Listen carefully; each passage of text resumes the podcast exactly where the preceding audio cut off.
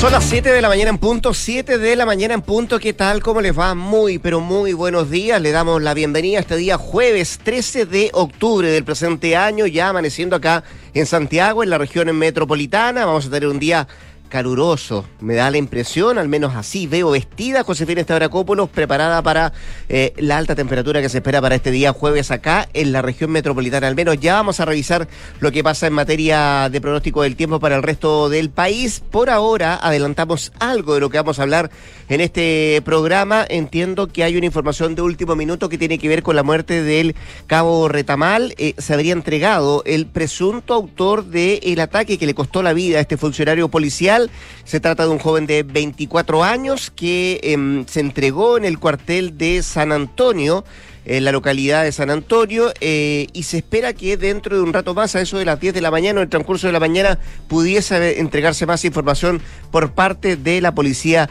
de investigaciones. Una muerte que luta a carabineros. Escuchamos ayer el discurso del general director Ricardo Yáñez, bien duro respecto a lo que está pasando hoy por hoy con las agresiones que sufren funcionarios policiales. También de las palabras del presidente de la República, Gabriel Boric, condenando y repudiando este hecho desde el norte del país. Se encuentra en gira en Antofagasta. Hoy día va a estar en Calama el presidente de la República y también las determinaciones que se adoptan en materia del Ministerio del Interior. No solamente con este caso, también las expulsiones de unos extranjeros que eh, golpearon también a carabineros en la localidad de Puerto Montt. Será parte del tema, también vamos a hablar del TPP-11, la aprobación en el Senado y todas las secuelas, las esquirlas que ha dejado esta aprobación em, de este acuerdo comercial y el tiempo que se va a tomar el gobierno antes de depositarlo, este acuerdo comercial, em, y que se verifique su ratificación y también su promulgación para nuestro país. Los acuerdos constituyentes siguen avanzando,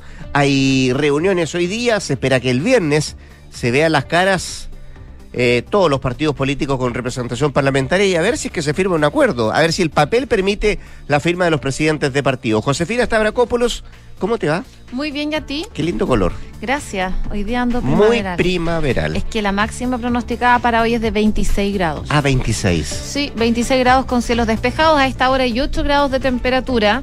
Eh, está agradable la mañana igual, no hace tanto frío. Ya empieza a sentirse un poquito más la primavera. Y para los próximos días van a ir aumentando las temperaturas. De aquí al sábado vamos a tener una máxima de 30 grados de temperatura acá ¿eh? en la capital. Si nos vamos a otras zonas del país donde nos pueden escuchar, Viña del Mar y Valparaíso, por ejemplo, en el 104.1, 8 grados, máxima de 21, pronosticada para hoy con cielos totalmente despejados. Eso, sí van a tener vientos de entre 25 a 40 kilómetros por hora, sobre todo ya durante las primeras horas de la tarde. En Concepción, 6 grados a esta hora, máxima de 18, cielos principalmente. Mm, despejados durante la tarde. Van a tener algo de nubes durante la mañana y también van a tener vientos de entre 25 a 40 kilómetros por hora. Las temperaturas van a ir en aumento también para los próximos días. Y por último, en Puerto Montt, donde nos pueden escuchar en el 99.7, Puerto Montt y sus alrededores, menos un grado de temperatura, a diferencia del calor que vamos a tener acá en la capital y en la zona central. Allá hace frío, es, va a estar principalmente nublado, hay algo de neblina y se esperan chubascos aislados durante la tarde. La máxima no va a aumentar más allá de los 11 grados de temperatura. Nos puede escuchar en todos esos diales a nivel eh, del territorio nacional, pero también en cualquier parte del planeta, en www.duna.cl y todas nuestras aplicaciones. Además de escucharnos, nos puede ver a través de nuestro streaming y puede ver, por cierto, el color sandía eh, con el que anda hoy día Josefina Estabracoplo. Es sandía, ¿no? Sí, ¿Sí? como color sandía, sí. sí. Me gustó. Gracias. Te lo presto cuando quieras. Cuando quieras, sí.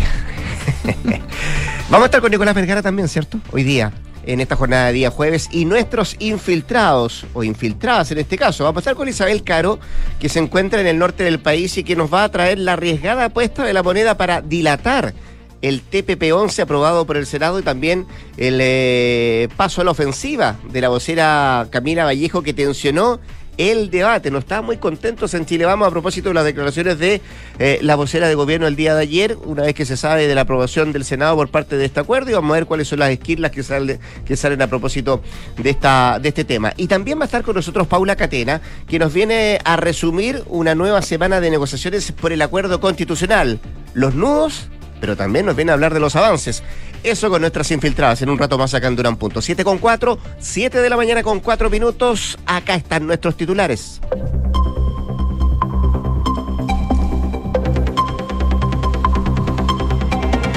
El Banco Central subió la tasa de interés a 11,25% y anunció que ha llegado al nivel máximo del ciclo. Por decisión unánime, el Consejo ajustó la tasa rectora en 50 puntos base en línea con las estimaciones del mercado.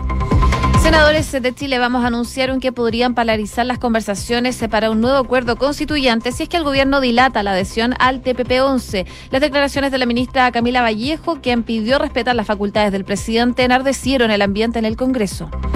Parlamentarios de RN pidieron celeridad a los proyectos que aumentan las penas por ataque contra policías. El senador José Manuel Osandón y el diputado Mauro González solicitaron avanzar en iniciativas legales que otorguen mayores facultades a las policías y establecen penas de presidio más alto para quienes cometan este tipo de crímenes. A propósito, detuvieron al acusado del homicidio del carabinero en San Antonio. El individuo habría confesado ser quien lanzó el fierro que le provocó la muerte al uniformado, esto en medio de una fiscalización a carreras clandestinas el domingo pasado. Los inmigrantes regulares en Chile subieron levemente en 2021 y los venezolanos se consolidaron como la población mayoritaria en el país.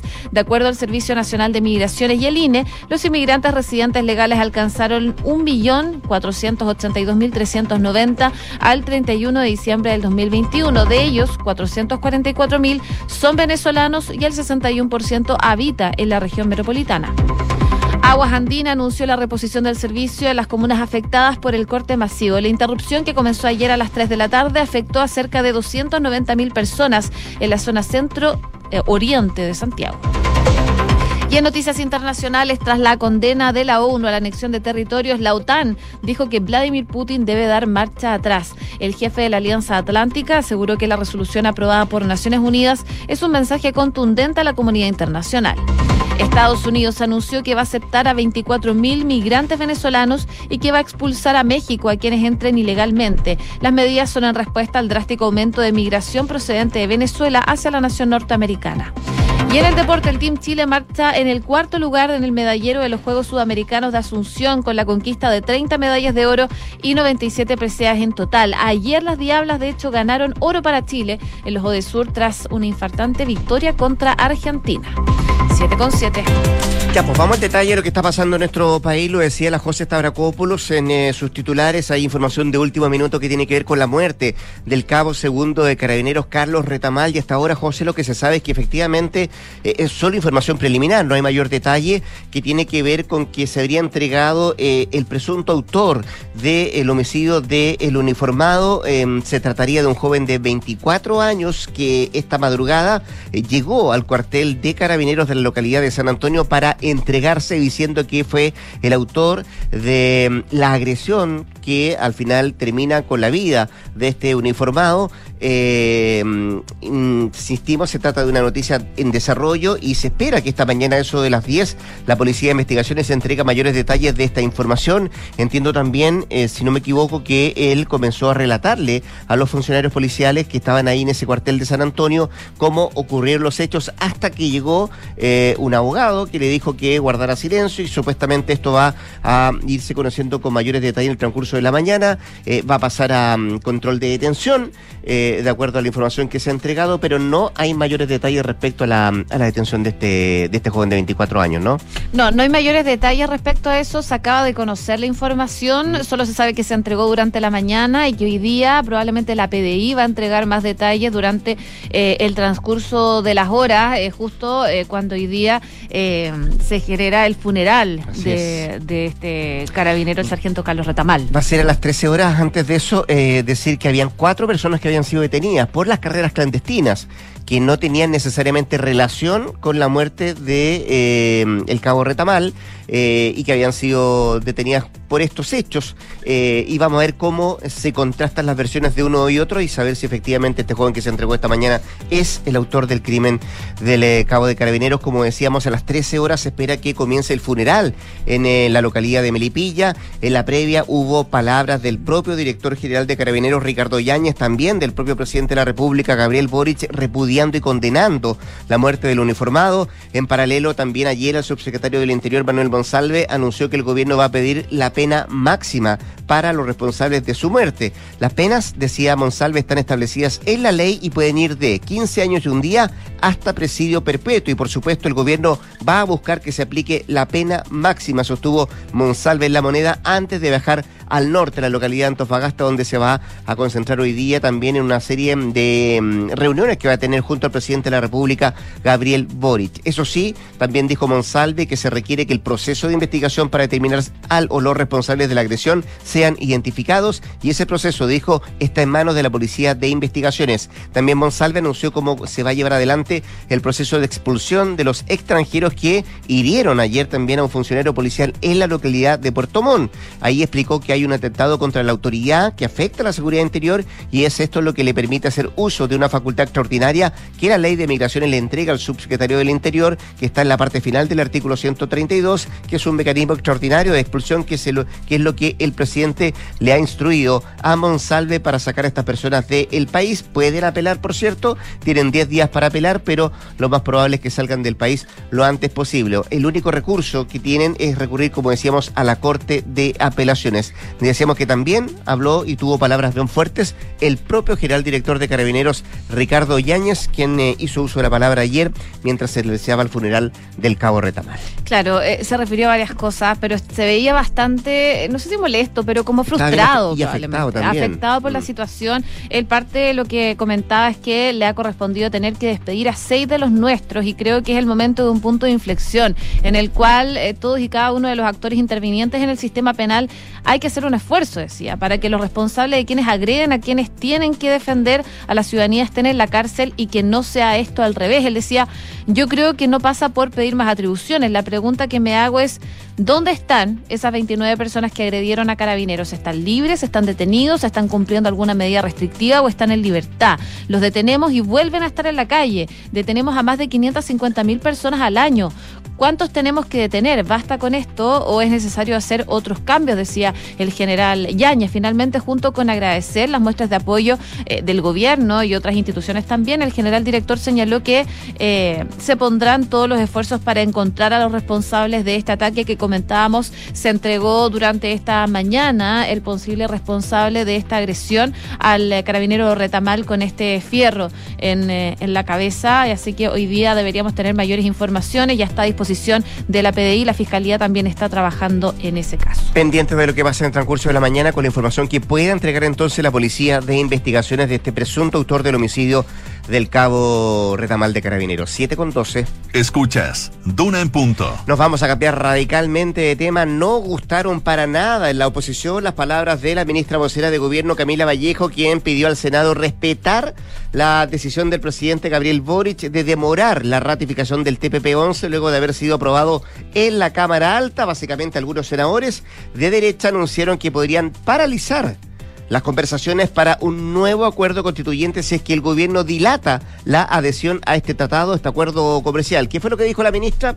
Bueno, en la vocería habitual de la moneda, Vallejo defendió la estrategia del mandatario de tomarse un tiempo antes de ratificar el tratado a la espera de negociar acuerdos bilaterales con los otros 10 países miembros para crear mecanismos de solución de controversias. Y ahí dijo la ministra, algunos que se han referido críticamente a esta decisión del, del, presidente, que así como el gobierno respetó y ha respetado la decisión del Senado, ahora le toca al Senado respetar la decisión del presidente fue lo que manifestó la ministra vocero. Sin embargo, parlamentarios de derecha lanzaron una severa advertencia a partir de las propias declaraciones de la ministra. Es una burla a este Parlamento, dijo el jefe de los senadores de la UDI, Iván Moreira. Lo estamos diciendo bien en serio, esto no es una pataleta, decía Moreira. Si esta va a ser la relación con el gobierno, no espere acuerdos ni legislativos ni tampoco constitucionales, porque lo que hace el gobierno es agitar las aguas y también genera tensión. Fue parte de lo que dijo Iván Moreira. También habló el jefe de bancada de Bópoli, del Senado Luciano Cruzcoque, quien dijo que la vocera de gobierno nos ha notificado que el Senado es un buzón. No podemos aceptar como senadores de oposición que un tratado no lo va a promulgar en el plazo legal. Esperemos que en un plazo inferior a 10 días se pueda promulgar y enviar a Nueva Zelanda este proyecto. Eh, lo que se ha sabido de fuentes de gobierno es que la idea no es incurrir en una postergación indefinida respecto al acuerdo y es probable que solo espere concretar alrededor de cinco acuerdos bilaterales que se están eh, negociando a través de las cartas laterales, las llamadas side letters, con los otros países miembros del TPP-11. Pero no ha sido el único comentario que ha dejado la aprobación del acuerdo comercial en el Senado. También hablaron desde el empresariado. Así es, lo hizo Juan Sutil, el presidente de la Confederación de la Producción y el Comercio de la CPC. Se refirió, por supuesto, a la aprobación del TPP-11 y criticó esta estrategia que está teniendo el gobierno de esperar las cartas laterales. Em, recordemos que se aprobó tras varios años de tramitación y a raíz de eso también es que Juan Sutil sostuvo que el TPP-11 es el tratado más moderno que ha firmado Chile. Eh, y en esa línea señaló que las negociaciones de las side letters por las que apostó el gobierno de Gabriel Boric es un punto político bastante eh, inoficioso, eh, porque de los 11 países, dice 9, ya tenemos tratados de libre comercio vigente. Y tras esto también el presidente de la CPC dijo que esta estrategia es como la revancha de un niño chico, porque al final no son realmente relevantes, quizás apliquen para algún conflicto dentro del TPP-11. Puede significar una segunda derrota de no poder obtener todas las side letters en las condiciones que el gobierno eh, las pretende obtener. Eh, continúa diciendo sutil y es como la revancha de un niño chico, chico porque al final no son realmente relevantes, quizás apliquen para algunos conflictos dentro del TPP-11, pero eh, finalmente eh, critica que se espere tanto finalmente para poder ratificar este tratado que ya se aprobó en el Senado. Que se dilate tanto es la crítica que se hace desde el empresariado, también lo que han dicho algunos parlamentarios. Eh, a ver si en un ratito más podemos entrar en, una materia un poquito más técnica, eh, saber cuánto tiempo, por ejemplo, se, ha demorado nuestro país en firmar otros acuerdos comerciales. Si no me equivoco, con la Unión Europea también duró bastante rato eh, aquel acuerdo comercial en, em, en, ratificarse y en, y en aprobarse. así que a ver si también entramos en, en materia respecto a eso, también lo que significa estas cartas laterales, qué significa para los otros países que ya han firmado y han ratificado este acuerdo comercial. 7 de la mañana con 16 minutos. Estás en Duna en Punto. Si el TPP-11 ha generado controversia, lo que le vamos a contar también ha generado bastante controversia, eh, es la invitación que se le hizo a Francisco Muñoz, más conocido como Pancho Malo, para exponer ante la mesa paralela, esta que está integrada por miembros del Partido de la Gente, de algunos republicanos, de algunos también eh, del Comité de Renovación Nacional que se descolgaron, también varios senadores y parlamentarios independientes que están negociando un acuerdo para continuar con el proceso constituyente. Eh, ¿Qué es lo que han dicho los parlamentarios? Bueno, habló el senador de Renovación Nacional, Juan Castro, quien defendió la asistencia de Muñoz a esta instancia en su calidad de representante del Team Patriota, mientras que su par de eh, el partido también de Renovación Nacional, Manuel José Santón, tildó de arriesgada la concurrencia del ex Barra Brava. El diputado del Partido de la Gente, Rubén Oyarzo, anunció su retiro de la reunión que está fijada para eh, el día de hoy. Así es que vamos a ver qué es lo que pasa. En concreto, eh, para este jueves hay agendada una nueva reunión donde la instancia recibirá a varias organizaciones de la sociedad civil para que expongan sus aprensiones o argumentos a favor de las tratativas que buscan habilitar un nuevo proceso que permita tener una nueva constitución. ¿Y por qué tanta controversia respecto a la figura de este personaje, Francisco Muñoz? Bueno, básicamente porque él, junto a su agrupación Team Patriota, en el último tiempo ha hostigado a diversos representantes los partidos políticos. De hecho, en septiembre lo hizo con la exdiputada María José Hoffman y también con su marido, el analista Gonzalo Miller, cuando ingresaban al Teatro Municipal de Las Condes. A fines de ese mes también eh, realizó una encerrona al presidente del Audi, Javier Macaya, cuando él estaba saliendo de las dependencias de Canal 13 luego de participar de un programa político.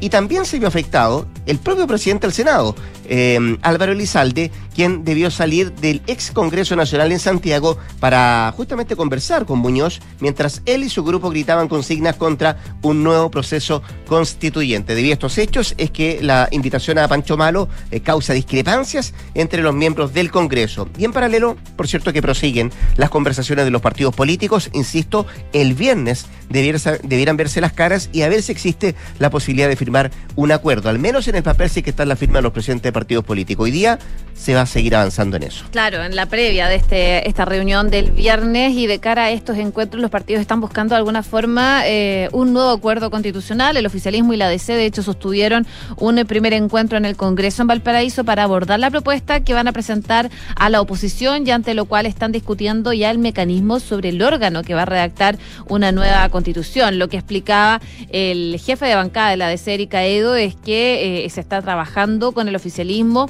y más bien están hablando de la construcción de un mecanismo que se va a presentar para la discusión y que obviamente tienen que concordar con las demás fuerzas políticas. Dice que para nosotros, eh, dice, sigue siendo importante que se trate de un órgano, de una institución que sea elegida por la gente, que si están los expertos sean en un rol de asesoría y en eso tenemos un amplio acuerdo entre el oficialismo y la democracia cristiana. Obviamente van a haber propuestas que se van a mover entre 50 miembros, casi un Senado, 155 como eh, si fuese la Cámara de Diputados, pero claro, eso está en conversaciones. Lo que se busca es llegar a un acuerdo para ver qué finalmente órgano va a redactar la nueva constitución y también cuántos van a ser. Así es, 7 con 20. Revisamos indicadores. Punto. Le tomamos el pulso a la economía. La costumbre.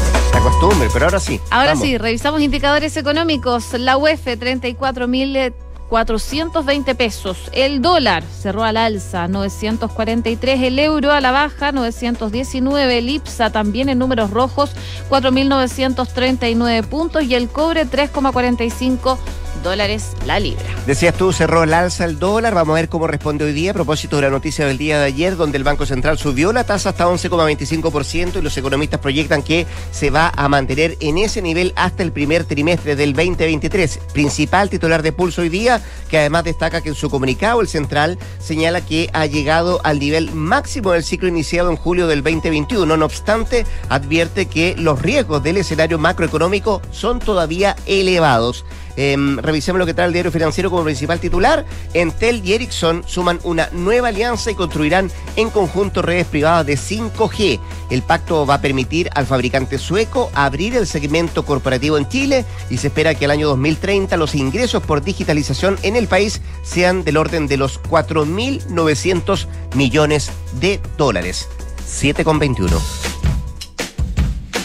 Estamos escuchando a Taylor Swift porque finalmente llegó el día y se dieron a conocer los nominados para los MTV EMA 2022, premiación que reconoce lo mejor de la música, eso sí, desde el continente europeo. El artista con más nominaciones este año, bueno, Harry Styles, ayer Mira. hablábamos de él, ¿Qué, ¿cómo no? promi- qué promisor? De hecho, ayer lo tocamos, ¿no? Sí, pues ayer estuvimos escuchando a Harry Styles. Él alcanzó siete nominaciones, incluyendo Mejor Artista, Mejor Canción, Mejor Video con su éxito que ha alcanzado todos los récords As It Was. Eh, y le sigue, por supuesto, Taylor Swift, que estamos escuchando, con seis nominaciones, incluyendo Mejor Artista, Mejor Pop y la nueva categoría de estos MTV, Mejor Video de formato largo, por el cortometraje de All Too Well. Bueno. También están en esta lista Nicki, Mina- Nicki Minaj y Rosalía con cinco nominaciones cada una y estos premios se van a transmitir en vivo el próximo 13 de noviembre desde Alemania en más de 170 países. En nuestro país se va a poder disfrutar desde el canal MTV y desde la plataforma Pluto TV. Así que si les gusta la música, Muy bien, con la norteamericana, la estadounidense Taylor Swift, nos vamos a la pausa comercial. Fíjate que el 13 de diciembre recién va a cumplir 33 años Taylor Swift. mira, la flor de la juventud. Mira tú. Ya, pues vamos a la pausa. Antes quiero eh, comentarle que usted puede conectar la gestión de su empresa con Sapiens CRP y su área de gestión de personas con Senda. Ambas soluciones de Fontana y su ecosistema de gestión empresarial. Integra todos los procesos de tu compañía en defontana.com. Si vas a invertir, necesitas al mejor equipo de asesores. Inversiones Sura sigue a la vanguardia con su programa de activos alternativos y ahora nos presenta el cuarto programa, una oportunidad para diversificar tu patrimonio. Conoce más en inversiones.sura.cl. El poder de tus decisiones crea futuro. 7 de la mañana con 23 minutos nos vamos a un corte comercial. Créame que nos queda mucho más que revisar acá en Dunan. Punto. Quédese, quédese acá en la 89.7.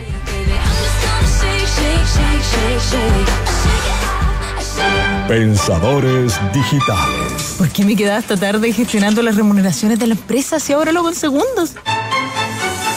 Ella ya está pensando digital. ¿Y tú? Súmate a la nueva forma de gestionar tu área de personas contratando Senda con Z, el software de recursos humanos de Defontana que te conecta con todo gracias a su ecosistema digital de gestión empresarial, comunicaciones, reclutamiento, asistencia y mucho más. Piensa digital con Senda, desde 1.500 pesos por colaborador en senda.cl. En Universidad Andrés Bello creemos en la igualdad de oportunidades. Por eso ofrecemos becas hasta el 100%.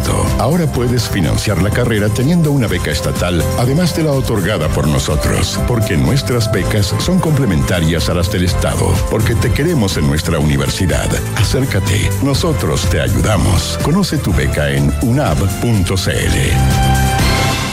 Maca, ¿qué haces por acá? Hola Javi, qué rico verte. Pensé que estaban de vacaciones. Sí, regresamos ayer. Estuvimos en el sur con los niños dos semanas y nosotros descansamos Me N. imagino. ¿Y cómo hicieron con la casa tanto tiempo? Todo perfecto. Contratamos la alarma de Verisur antes de irnos y resultó genial. Pudimos controlar desde la app la casa y así estar más tranquilos. Ya, qué buena. Protege lo que más quieres con Alarmas Verisur. Contrata llamando al 600-385-0003 o en verisur.cl. Activa Verisur. Activa tu tranquilidad.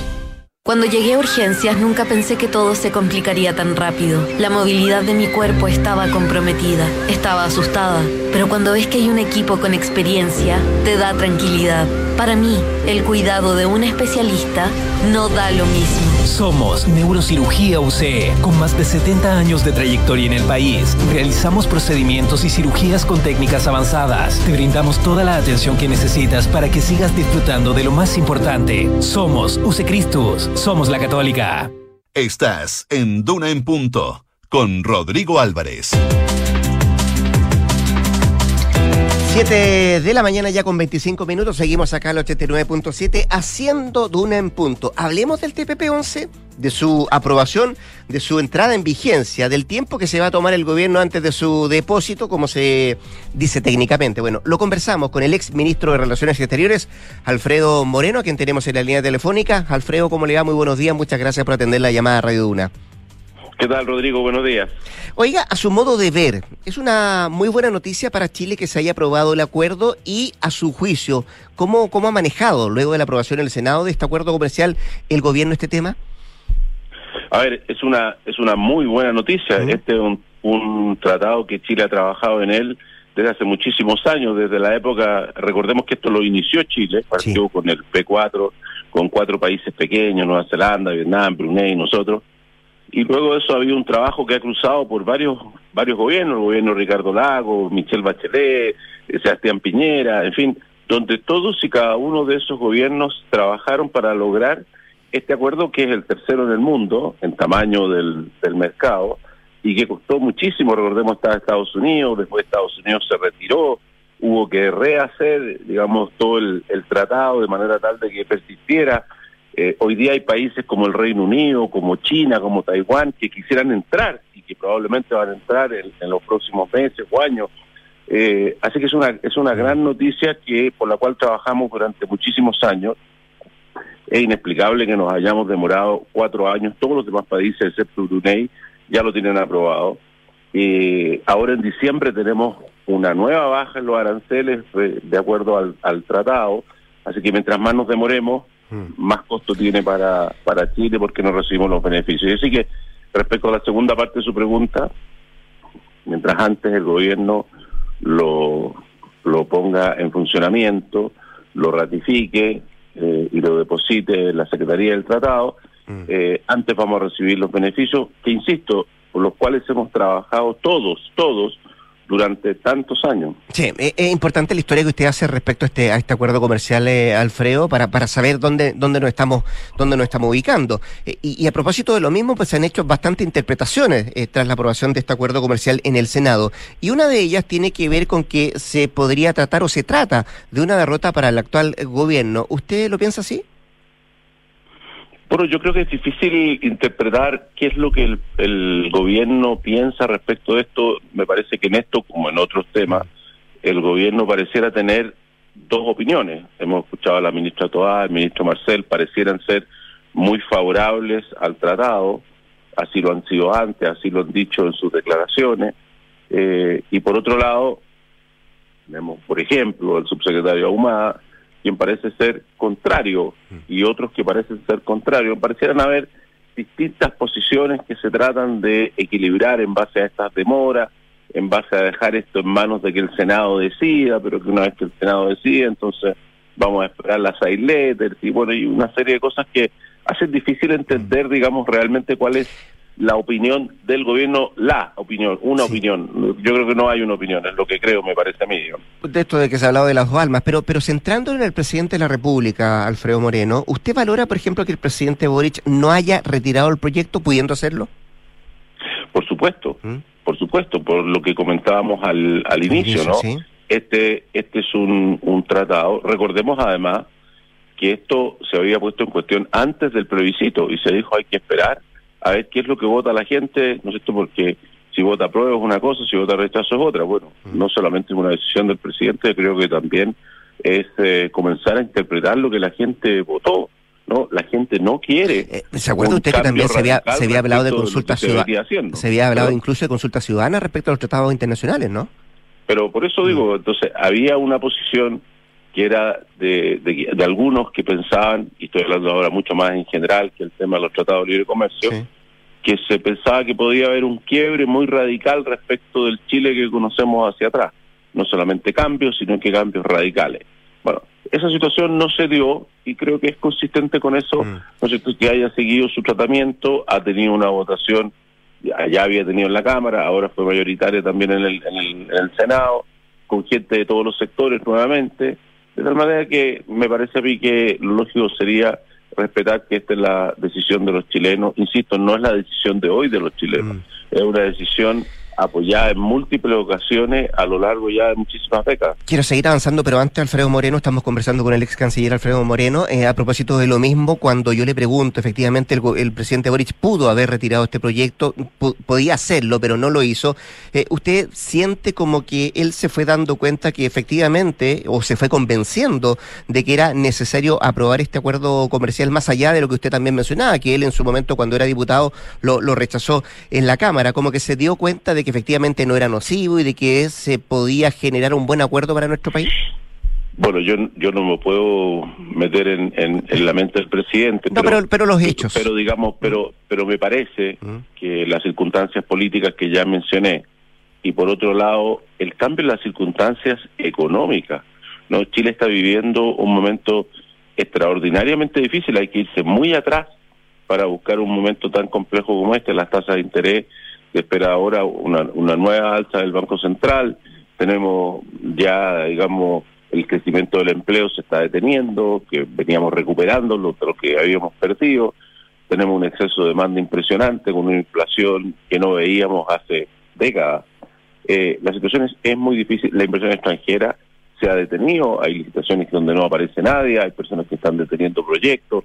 Bueno, la situación económica no da para, para darse gustitos, ¿no? Eh, hoy día requerimos inversión, requerimos comercio, entonces hay que empezar a mirar en serio que estas variables que parecen variables abstractas, de económicas, son reflejan la vida de las personas, la vida de las personas se está poniendo difícil y se va a poner mucho más difícil para el próximo año. Todos los organismos internacionales están pronosticando que Chile va a ser el único país de la, de la región que no solo va a crecer poco, va a decrecer.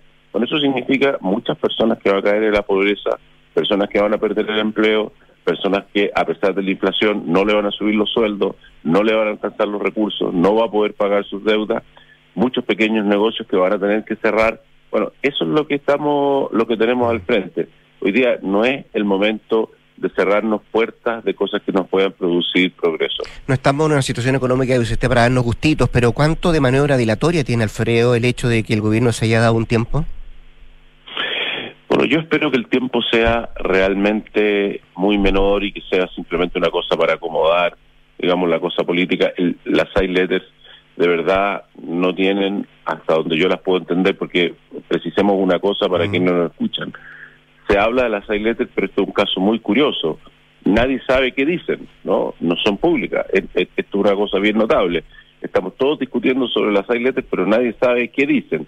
Se dice que se trataría del sistema de solución de controversia entre el Estado y los inversionistas que tiene el tratado eh, y que se estaría diciendo que eso no, no rigiera con aquellos países que lo acepten que eso no afectaría los tratados bilaterales, sino que las leyes se referirían solamente al multilateral.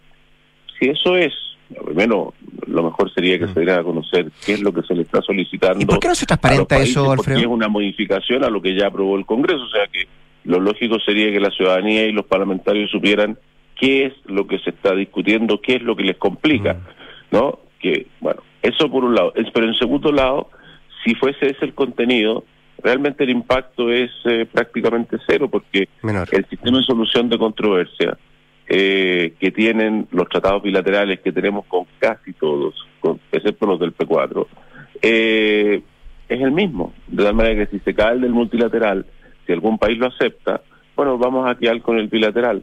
El único caso diferente sería Nueva Zelanda, pero Nueva Zelanda ya había enviado, eh, digamos, seis letras que hacían que no, no se ejecutara con ello el, este sistema de solución de controversia. Y este, este tema de la solución de controversia, de acuerdo a lo que ha señalado el subsecretario Ahumada, es que él preferiría eh, que hubieran cortes permanentes, ¿no? que hubiera, en vez de un sistema de arbitraje, cortes permanentes donde uno, no es que no quisiera un sistema de, de solución de controversia, porque esto, para que la gente lo entienda, el sistema de solución de controversia a veces la gente dice que se hace para proteger a las grandes multinacionales mm. y que perjudica al país. En realidad los sistemas de solución de controversia, eh, igual que todas las leyes, igual que todos los tribunales, han sido creados para proteger a los débiles. Si no tenemos solución de controversia, lo que sucede es que el problema se traduce en un problema diplomático entre un país donde se hace la inversión y el país del inversionista, de donde proviene ese inversionista. En este caso, tendríamos que discutir con Europa, tendríamos que discutir con Estados Unidos, sin normas, sin juzgado, sin árbitros, sin nada. ¿De quién cree que va a obtener, digamos, los mejores beneficios? Déjeme volver a una... sí, déjeme por, volver eso, a por eso los grandes, los grandes países en general no aceptan los sistemas de solución de controversia. Nuestro tratado con Estados Unidos no lo tiene, porque los, los países grandes prefieren tener un sistema donde, digamos, las opciones estén abiertas. Los países pequeños necesitamos regirnos por el derecho, necesitamos regirnos por la norma, necesitamos que haya un tercero que dirima qué es lo correcto quién incumplió y quién incumplió. Eh, déjeme volver a una pregunta que usted se hizo, Alfredo. Estamos conversando con el ex canciller Alfredo Moreno. Eh, ¿Qué dicen esas cartas? Se preguntaba usted, las side letters. Em, ¿Por qué eh, no se ha transparentado eso? ¿Por qué la canciller y el subsecretario no han respondido respecto al contenido de, esta, de estas side letters? No lo sé, no, no lo sé. Y como digo, me parece que dado que se han convertido. No, lo usual, quizás también esto es bueno explicar, no es usual usar side letters para este efecto.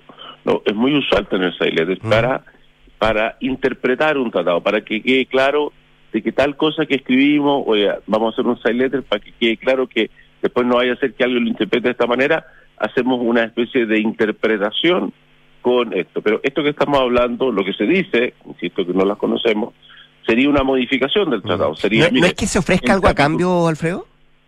¿Perdón? ¿No, es que se ofrezca algo a cambio en esas side letters? como es un acuerdo comercial. No, lo que, lo único que se está haciendo es diciéndole, mire, al país X, mm. mire, entre Chile y el país X, el capítulo tanto, que es el de solución de controversia, no rige y por lo tanto ningún inversionista de ese país que esté invirtiendo en Chile o un inversionista chileno que esté invirtiendo en ese país puede utilizar ese mecanismo, tiene que usar los otros mecanismos. Como tenemos tratados de libre comercio y de protección de inversiones con prácticamente todos ellos, bilaterales, bueno, va a tener que usar el del bilateral. ¿Cuál es el sistema del bilateral? El mismo que está propuesto en el TPP. Mm. Por lo tanto, realmente es difícil de entender, digamos, eh, eh, impacto práctico no tendría ninguno. Impacto conceptual uno tendría que pensar que después entonces van a ir a pedir que también se modifique el tratado bilateral que hemos tenido por años, ¿no? Lo cual, déjeme decir, yo no tengo objeción, digamos, yo no no, no, no, no entiendo esto de que es mejor un sistema que otro, es una cosa dudosa, ¿no? Eh, ¿Qué es mejor, un arbitraje o ir de una corte? Bueno, en, en muchos casos las empresas, las personas prefieren un arbitraje, otros prefieren ir a un juzgado. Bueno, es, es, discutible, a lo mejor es mejor a medida que vayan avanzando las cortes cambiarse a eso, y esto se puede hacer. Pero eso, ¿qué tiene que ver con echar a andar el tratado? Podemos echar a andar el tratado y si los países, esto del mundo va evolucionando y nosotros lo queremos, podemos solicitar entonces que se modifique el tratado en este aspecto. Alfredo. Esto tiene mucho de técnico, pero también de político. Y quería preguntarle qué le parecen a usted las declaraciones ayer de la ministra Camila Vallejo, quien llamó al Senado a respetar la decisión del presidente, esto de tomarse un tiempo. Mire, yo, yo, creo que son inadecuadas, porque usted lo señalaba hace unos minutos atrás. Eh, efectivamente, el presidente en Chile es el que lleva las relaciones internacionales y yo creo que es una, pues una buena cosa que así sea, ¿no? Eh, y es una, es una cosa especial que para hacer tratados internacionales que se convierten en ley en Chile, bueno, requiere la aprobación del Congreso. Mm. Entonces esto es, es- un símil a cómo se construye una ley. Efectivamente, como usted señala, el presidente tiene la opción de proponer la ley o no. El, el- el presidente negocia el tratado, en este caso varios presidentes a lo largo del tiempo negocian el tratado y finalmente lo presentan al Congreso y como usted señalaba, lo puede retirar cuando quiera. Sí. Mm.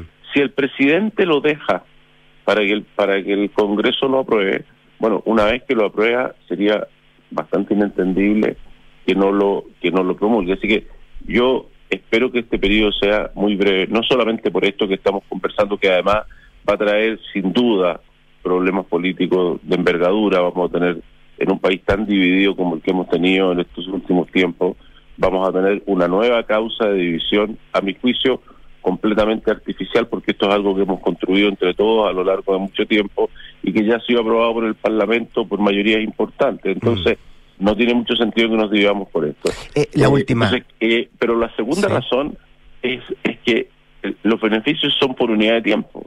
Eh, cada día que pasa es un, es un perjuicio para Chile porque no aprovechamos los beneficios por los que tanto luchamos. La última, y a propósito de la política internacional, eh, ¿hablan el mismo idioma la canciller Urrejola y el subsecretario Humada a su juicio? Bueno, yo no, no, no, no sabría decir, digamos, ella ha señalado que, que sí, pero eh, da- daría la impresión que no son exactamente igual sus posiciones, pero pero no, no no sabría decir, no yo no, no soy quien para interpretar, digamos, la- las opiniones de uno, de otro, las diferencias que puedan eh, que puedan tener. Lo que nos interesa a todos es cuál es la política exterior que Chile sigue, tanto en materia comercial como en materia política, eh, y eso es lo que uno puede juzgar, eh, hechos más que, digamos, supuestos. El ex canciller, ex ministro de Relaciones Exteriores, Alfredo Moreno, conversando esta mañana con Radio Duna. Alfredo, por sus palabras, su tiempo, muchas gracias, que esté muy bien. ¿ah? No, gracias a ustedes, hasta luego, muchas Abrazo. gracias. 7 con 40, vamos a la pausa. Invierte sin excusas con Ingebec Inmobiliaria. Ahora te ayudan a comprar un departamento en verde o con entrega inmediata, pagando el pie hasta en 48 cuotas sin intereses. Descubre este y más beneficios en ingebecinmobiliaria.cl. En caso de faltar, ¿cuánto tiempo tu familia estaría protegida?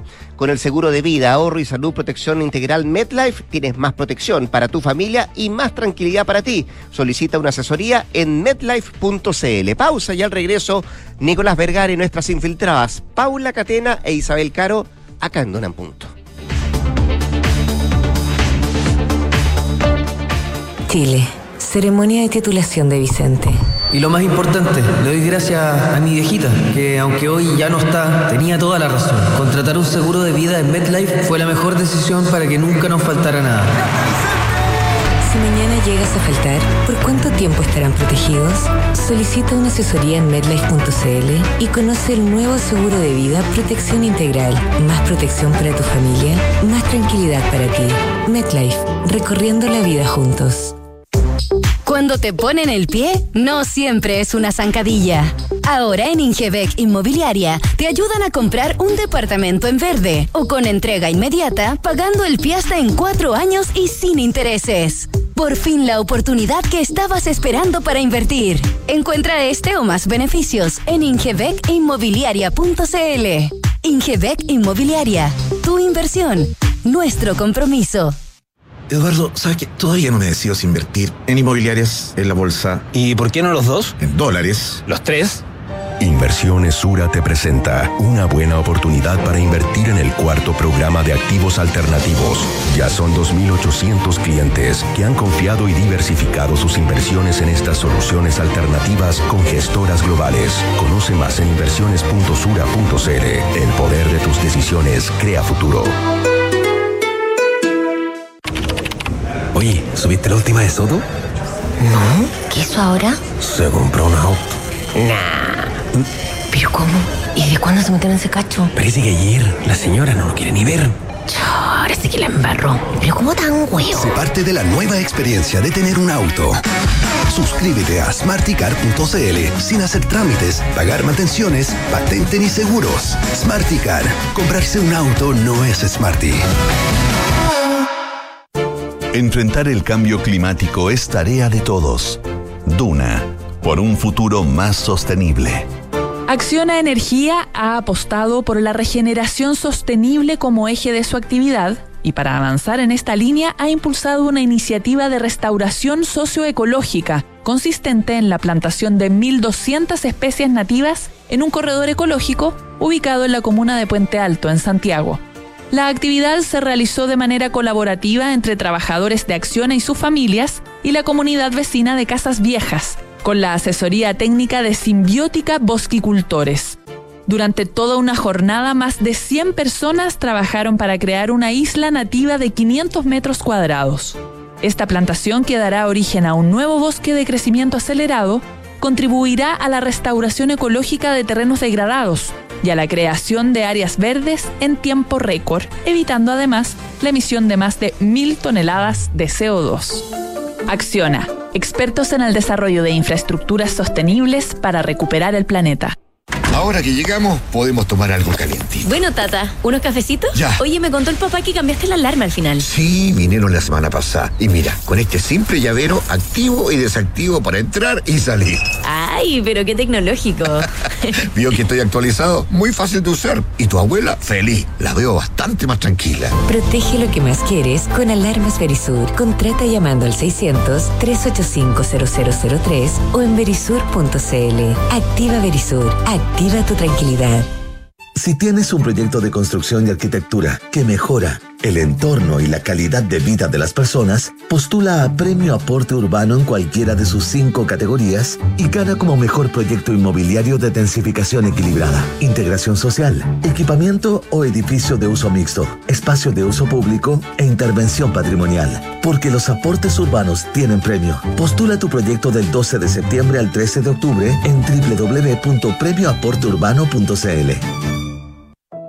En la Universidad del Desarrollo, el futuro está más cerca. Contamos con la mejor tecnología en laboratorios y salas de clases para que experimentes nuevas formas de aprender. Podrás acceder a intercambios y doble grado en prestigiosas universidades extranjeras y mientras estudias te incorporarás tempranamente al mundo laboral. Universidad del Desarrollo, acreditada en nivel de excelencia por seis años en todas las áreas. Decide, desarrolla, impacta. Equipo, hoy le damos la bienvenida a la nueva gerenta Juanita Segura. Oiga, jefe, ¿no nos iremos a equivocar nuevamente? No, Ramírez, porque esta vez lo evaluamos con Mando Medio. Elegimos a la Segura. En Mando Medio somos expertos en selección, evaluaciones y mucho más. Gracias, Mando Medio. Escuchas Duna en punto. Duna 89.7.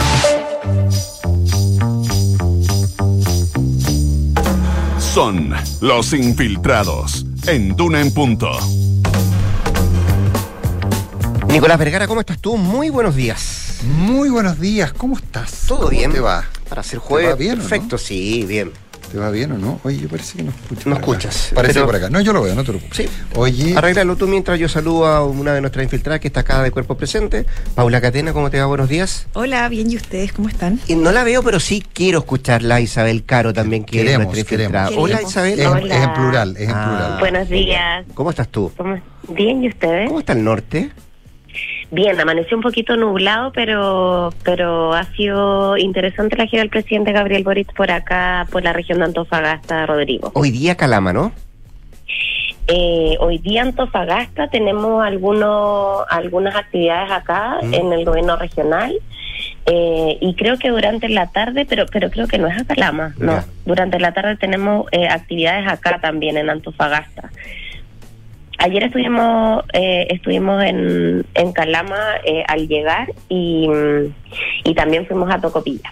Ya, genial. Y, toda esa gira del presidente en, un entorno de TPP-11, también de una ofensiva de la propia ministra vocera Camila Vallejo eh, respecto a el tiempo de dilatación que se va a tomar el gobierno respecto a este mismo acuerdo comercial. Y, y la pregunta es de cajón, eh, Isa, ¿cuánto, ¿cuánto tensiona la relación del Senado o con una parte del Senado estas declaraciones de la ministra Vallejo? Bueno, mucho. Lo comentabas eh, tú justamente antes en, en esta entrevista con, con Alfredo Moreno. Eh, la ministra Vallejo eh, sube el tono de alguna manera del debate que se ha generado eh, en el Congreso a propósito del debate de este tratado multilateral que recordemos fue aprobado ya por el Senado y donde ahora es el presidente de la República, Gabriel Boric, el que tiene de alguna manera la llave de los tiempos para eh, hacer el depósito formal y eh, hacer el trámite final para que Chile termine integrando este tratado. Y eh, las palabras de la ministra Vallejo, eh, recordemos lo que ella dice, en el fondo defiende los márgenes que tiene el presidente Boric, que es una prerrogativa presidencial eh, eh, y es decisión de él, de alguna manera, eh, firmar este tratado una vez eh, que el Congreso lo despacha, sin embargo, eh, ahí también hay eh, una pugna con eh, la voluntad expresada por el Congreso que ya despachó y aprobó este tratado. Eh, la ministra le pide, de hecho, al Senado que eh, ahora les toca a ellos respetar la decisión del presidente, así operan las democracias, así opera la división de poderes del Estado. Y eso genera, eh, como ya lo hemos dicho, mucha incomodidad, sobre todo en sectores de Chile Vamos, que comienzan a advertir eh, justamente eh, que de alguna manera, si esa va a ser la relación, digamos, entre el Congreso y el gobierno, si los van a tratar como un buzón, entonces, ¿para qué vamos a discutir la reforma en el futuro? ¿Para qué estamos hablando, cierto, de un nuevo proceso constituyente? Entonces, el timing efectivamente eh, tensiona harto el clima, eh, sobre todo en el Congreso, con la derecha y también el centro político, eh, pero eso tiene un trasfondo y en la moneda eh, justamente ayer intentaban de alguna manera explicar eh, qué es lo que quisieron hacer con, con esta como pasada la ofensiva, ¿cierto?, de la ministra Vallejo y apuntan eh, de alguna manera a, temas comunicacionales, pero que también son políticos y que tiene que ver con los blancos que se le abren al gobierno con la aprobación de este tratado. Recordemos que el propio presidente Boric en el pasado fue crítico a este tratado, sus ministros también lo han sido. Eh, hay una parte significativa del oficialismo que no estaba por aprobar esto, que le pide directamente al presidente retirar este tratado del Congreso hace unas semanas atrás. Eh, por lo tanto, ahí el gobierno tiene un flanco por la izquierda que ya era sabido y pese a eso, desde marzo del año pasado, el presidente le pide a la Cancillería revisar eh, la posición de Chile respecto a este tratado y se comienza esta eh, esta estrategia de las denominadas side letters o acuerdos laterales que buscan, eh, es importante señalarlo, de alguna manera eliminar este eh, mecanismo de solución de controversia entre los inversionistas y los estados que eh, son parte cierto de este tratado multilateral. Pero por otro lado, eh, también el gobierno tiene un flanco por la derecha en este caso, que son los que eh, de alguna manera dieron los votos eh, en su mayoría, cierto, en bloque, para que esta cuestión se aprobara. Entonces ahí el mensaje de la ministra por un lado es interno, es decir, el presidente sabe lo que está haciendo, déjennos de alguna manera gobernar, y por otro, eh, también decirle a la derecha y a- al, al centro político que eh, no van a ser ellos los que le ponen los ritmos, los ritmos, perdón, al presidente Gabriel Boric en esta materia. Y es ahí un poco donde se enmarca esto, sobre todo porque generó mucha preocupación en la moneda, eh, expresiones que se emitieron durante el debate del TPP-11 en el Senado, por ejemplo, las que emitió el senador Matías Walker de la Democracia Cristiana, donde advirtió eh, a la moneda que ojalá el presidente no se convirtiera eh, o que no actuara, digamos, como lo hizo Augusto Pinochet, guardando en un cajón, ¿cierto?, este tratado, como ocurrió en esa época, obviamente eh, en otros parámetros. 17 años después, ¿cierto?, se ratifican eh, este, este acuerdo por los derechos políticos eh, y civiles. Eh, y eso generó ruido porque ahí la moneda entiende que hay mucha, mucha, hay una intención por ciertos sectores de de alguna manera eh, poner en entredicho la figura presidencial y las prerrogativas que tiene hoy día el presidente Gabriel Boric para gobernar y ejercer de alguna manera su, su rol en, en términos de lo que tú planteas antes también, Rodrigo, que tiene que ver con que él es el mandatario en, en materia de política internacional y es él el que tiene eh, la última palabra en aquello. Isabel, una, una pregunta, porque no he logrado chequearlo, capaz que tú tampoco lo tengas tan claro. ¿El gobierno barajó en algún minuto, eh, crees tú, la posibilidad de retirar el proyecto, de retirar el tratado del Senado, como le pedía el Partido Comunista fundamentalmente? Eh, lo que nos decían ministros del comité político es que eso no estuvo en, en términos reales sobre la mesa. O sea, llega esta petición de adherentes al gobierno, son partidos políticos que respaldan la gestión del presidente. eh, particularmente el Frente Regionalista Verde Social fue el que hizo la petición formal en un Sí. comité político hace un par de semanas. Eh, pero lo que dicen es que no se evalúa eh, en serio. ¿Por qué? Porque habría sido un problema político mucho mayor. Ayer justamente decían en la moneda, imagínense lo hubiésemos retirado si, si, si el solo hecho de dilatar el depósito está generando esta esta, estas críticas, ¿cierto? Y este nivel de, de cuestionamientos a la decisión del gobierno. Eh, lo que sí decían ayer es que este es un tema eh, de metas y no de plazos. Eso se ha reiterado por parte de la moneda, como lo ha dicho también el subsecretario Cuida- Humada. Cuidado con esa frase, cuidado con Es esa frase. complejo, es complejo No, porque porque, esa- no sabemos. Tú sabes que no usaba esa frase, ¿no? ¿Aló? Tú ¿Sí? sabes ¿Quién? que Pinochet. ¿Ah, sí? Claro, era una frase cuando se hablaba del retorno a la democracia y decía, nosotros hablamos de metas y no de plazos. Eso lo usaba, se usaba directamente en la dictadura. Esa era, e- e- era una frase de, de- que, que- era muy contestada y que era metas y no plazos. Ojo con, ojo con ese uso. ¿ah?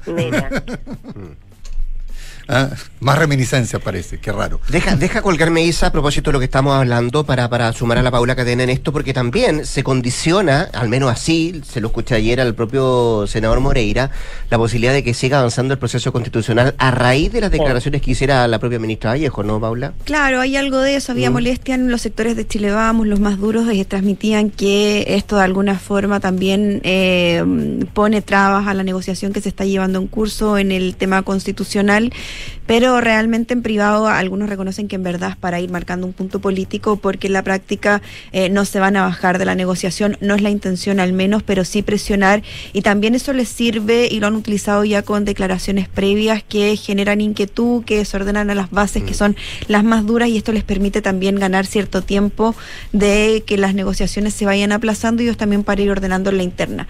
Al final lo que lamenta Chile Vamos es que este tipo de actitudes no le, les desordena a ellos la interna también y por lo mismo ellos también tienen que adoptar una postura estratégicamente más dura con el gobierno. Y en ese entendido, bueno, es que se han eh, ido desarrollando la- las conversaciones. Hasta ahora hay ciertos puntos de avances que son eh, estos 12 bordes o 12 puntos de eh, principios que lograron acordar, consensuar en un primer borrador, porque todavía no está 100% zanjado, que da cuenta de estos primeros avances en este para habilitar este nuevo proceso constituyente, pero todavía está lejos de llegar a un acuerdo final.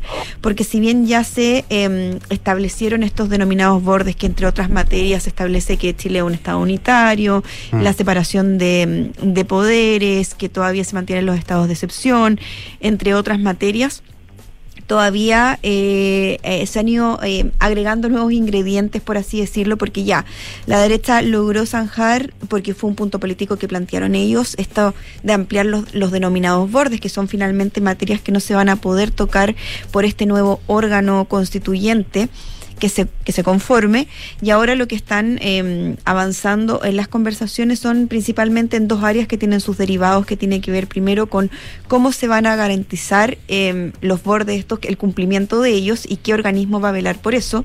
Recordemos que en la disuelta convención quien lo hacía o donde se podía recurrir, los mismos convencionales era la Corte Suprema con un determinado número de quórum que eran 39 convencionales. Sí.